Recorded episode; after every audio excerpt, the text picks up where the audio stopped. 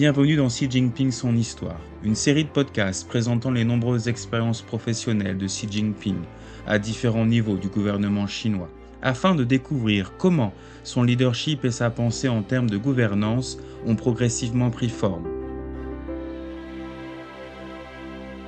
Épisode 3 Un leader dans la lutte contre la pauvreté.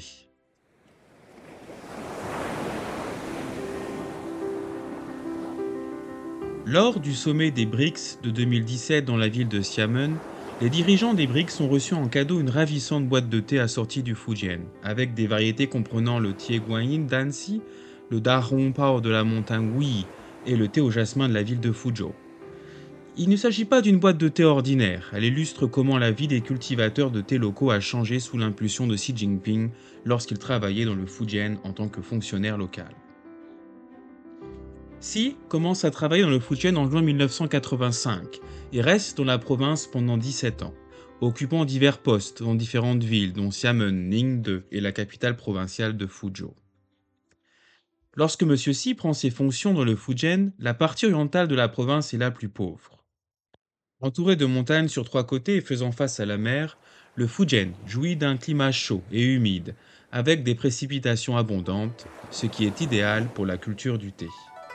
En fait, la partie orientale de la province était autrefois une célèbre région productrice de thé avec une histoire de plantation de thé remontant à plus de 1700 ans. De nombreuses variétés de thé mondialement connues, telles que les thés noirs Tanyang, sont originaires de cette région. Cependant, au fil du temps, la région a perdu son rang dans l'industrie du thé. Les habitants qui dépendaient des ressources des montagnes sont tombés dans une extrême pauvreté. Afin de sortir l'Est du Fujian de cette situation difficile, Xi Jinping visite toutes les grandes plantations de thé de la région au cours des années qui suivent, afin de déterminer les principales raisons pour lesquelles les cultivateurs de thé locaux ne parvenaient pas à gagner décemment leur vie. Il constate qu'en dépit de conditions naturelles favorables, l'industrie locale du thé était trop dispersée, désorganisée, et que les cultivateurs n'avaient pas bien accordé leur violon, chacun travaillait dans son coin. Xi Jinping prévoit une solution pour l'industrie locale du thé par le biais de l'industrialisation de l'économie d'échelle. Il s'agit en fait de planter à grande échelle, de cultiver des produits de haute qualité, de classer les feuilles de thé et de créer des marques. Il suggère également de mettre en place des administrations locales pour faciliter la mise en œuvre progressive de ces mesures. En suivant les conseils de Xi, la région retrouve son poids d'antan dans l'industrie du thé. Grâce à la création d'emplois, les conditions de vie des personnes démunies progressent, de même que l'économie locale. L'effort de lutte contre la pauvreté est ainsi passé d'un modèle que l'on pourrait qualifier de transfusion sanguine à un modèle qui stimule les capacités de fabrication de sang. Les gens pouvaient désormais s'enrichir par leurs propres moyens. Si pense que le développement est l'approche fondamentale pour éradiquer la pauvreté, et la planification industrielle en est un aspect important. La réduction de la pauvreté par le développement industriel est le moyen le plus simple et le plus efficace, déclare Xi Jinping. À la fin de 2020, les politiques de réduction de la pauvreté par le développement des industries locales ont touché 98% des ménages pauvres du pays, ce qui en fait l'approche la plus durable pour lutter contre la pauvreté en Chine.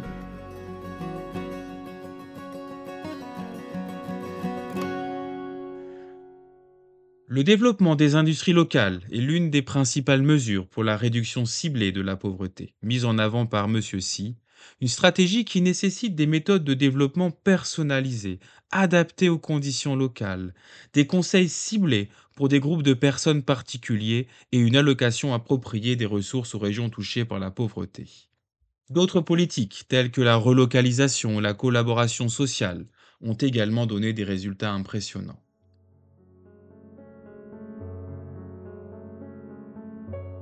Le dernier kilomètre est toujours le plus difficile. Il en va de même pour la lutte contre la pauvreté. En ce qui concerne le dernier kilomètre, Xi Jinping préconise de reloger les populations des zones où les conditions naturelles sont extrêmement difficiles. Dans ces régions et dans d'autres endroits fréquemment frappés par des catastrophes naturelles, la construction d'infrastructures pour les routes, l'eau l'électricité serait extrêmement coûteuse. Il est impossible d'imaginer une vie prospère si les gens restent là où ils sont. Dans une telle situation, la meilleure façon d'aider les gens est de les réinstaller. Lorsque Xi Jinping travaille dans la province du Fujian, un groupe de personnes qui vit sur des bateaux de pêche en bois attire son attention. Ces habitants étaient appelés les Tziganes sur l'eau et étaient considérés comme un groupe particulièrement pauvre. Ces familles vivaient sur des bateaux en bois depuis des générations. Un beau jour de la fin d'avril 1998, Xi Jinping visite la maison de Yang Yongxiang, un bateau de pêche amarré dans les eaux du district de Xiapu. Xi Jinping doit se pencher pour entrer dans la petite cabine du bateau. Le père de Yang, âgé de près de 80 ans, offre à Xi un coussin en bois en guise de siège. Les deux hommes commencent alors à discuter. Lao Yang, comment êtes-vous devenu pêcheur et comment ça se passe maintenant? Je vis sur ce bateau depuis aussi longtemps que je me souvienne. Avant, la vie était plus dure.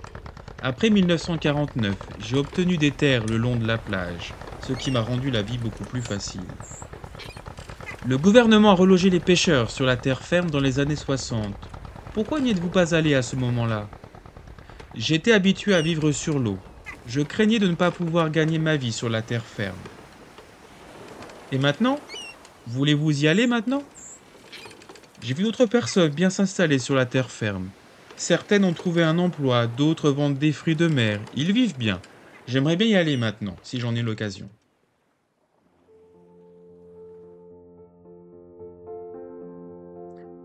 Les bateaux que ces pêcheurs appelaient leur maison mesuraient généralement 7 à 8 mètres de long et moins de 2 mètres de large. Ces bateaux, miteux et humides, n'avaient ni électricité ni eau et abritaient normalement une famille de plusieurs générations. Après avoir vu ces conditions, Xi Jinping s'empresse de prendre les mesures adéquates. Il dirige les efforts visant à accélérer le plan de relocalisation et exhorte les gouvernements locaux à prendre des mesures de suivi pour aider les nouveaux arrivants sur le rivage à bien gagner leur vie. Au cours des trois années qui suivent, environ 20 000 habitants vivant sur les bateaux du Fujian emménagent dans de nouvelles maisons sur la terre ferme. Aujourd'hui encore, ils sont reconnaissants envers Xi Jinping.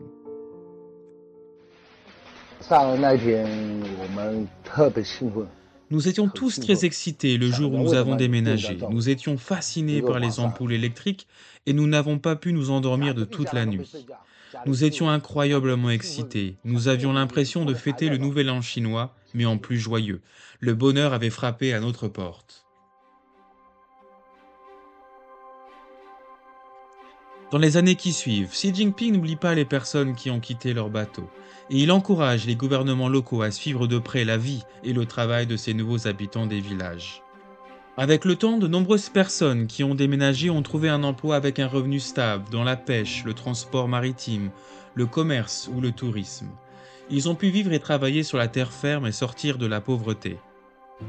En 2021, dans le village de Xiazi, le premier village de réinstallation de ce type il y a 20 ans dans le Fujian, le revenu annuel moyen par habitant des villageois avait été multiplié par 27 par rapport à 1998.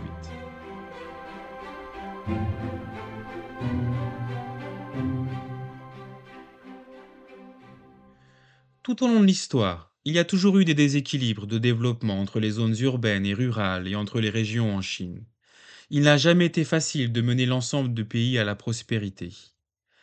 Pour atteindre l'objectif d'une prospérité commune, Xi Jinping a attaché une grande importance à la collaboration entre les régions occidentales et orientales de la Chine, mais aussi à l'assistance mutuelle entre les régions plus développées et moins développées, et il a encouragé les personnes qui se sont enrichies les premières à aider les autres à rattraper leur retard. En 1996, la province du Fujian lance un programme de soutien individuel à la région autonome Hui du Ningxia, moins développée dans le nord-ouest de la Chine. Xi Jinping dirige le programme en tant que secrétaire adjoint du comité du PCC pour la province du Fujian.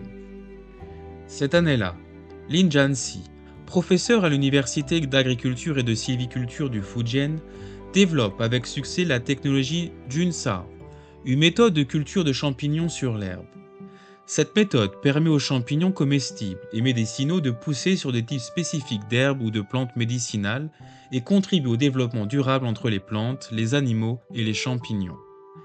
L'utilisation de l'herbe pour faire pousser des champignons comestibles offre une nouvelle solution pour éradiquer la pauvreté.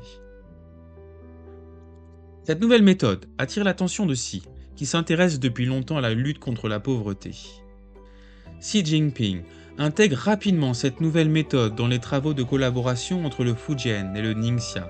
Il encourage les experts à se rendre dans le Ningxia pour enseigner leur savoir aux habitants et développer de nouveaux types de champignons comestibles adaptés aux conditions locales. Très vite, la culture du champignon Junsa est devenue l'industrie florissante du Ningxia. Et grâce au programme de lutte contre la pauvreté, son PIB a été multiplié par plus de 16 en 20 ans. Les revenus des habitants des villes et des campagnes ont été multipliés par près de 7. Le soutien individuel entre le Fujian et le Ningxia est devenu un exemple frappant de la lutte contre la pauvreté par la coopération et de recherche d'une prospérité commune. Plus passionnant encore, grâce à la promotion de Xi Jinping, la technologie Junsa a non seulement atteint d'autres régions de Chine, mais a également dépassé les frontières pour contribuer aux efforts mondiaux de réduction de la pauvreté. À ce jour, cette méthode a été appliquée dans plus de 100 pays et régions du monde, créant des centaines de millions d'emplois locaux et aidant les gens à sortir de la pauvreté. En Papouasie-Nouvelle-Guinée, premier pays à en bénéficier, l'herbe sur laquelle les champignons peuvent pousser est devenue l'herbe de l'espoir pour la population.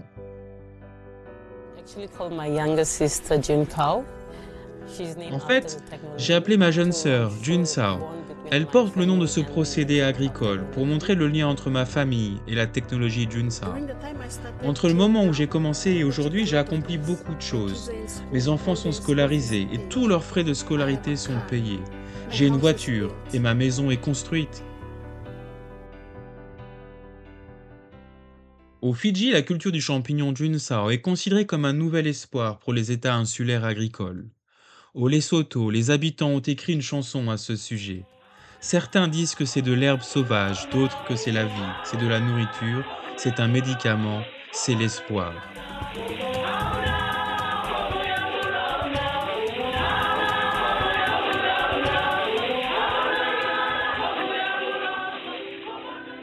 Sortir une population immense de la pauvreté est l'un des plus grands témoignages de la capacité de Xi Jinping à résoudre les problèmes du monde réel. À la fin 2020, la Chine avait sorti de la pauvreté absolue l'ensemble de sa population rurale, pauvre, soit près de 99 millions de personnes, remportant ainsi une importante bataille dans les délais prévus.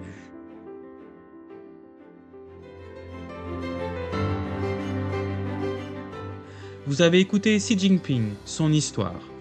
Dans le quatrième épisode, nous verrons comment les idées de Xi Jinping concernant la civilisation écologique ont progressivement pris forme et comment il a assumé la responsabilité historique de promouvoir la coexistence harmonieuse entre l'homme et la nature.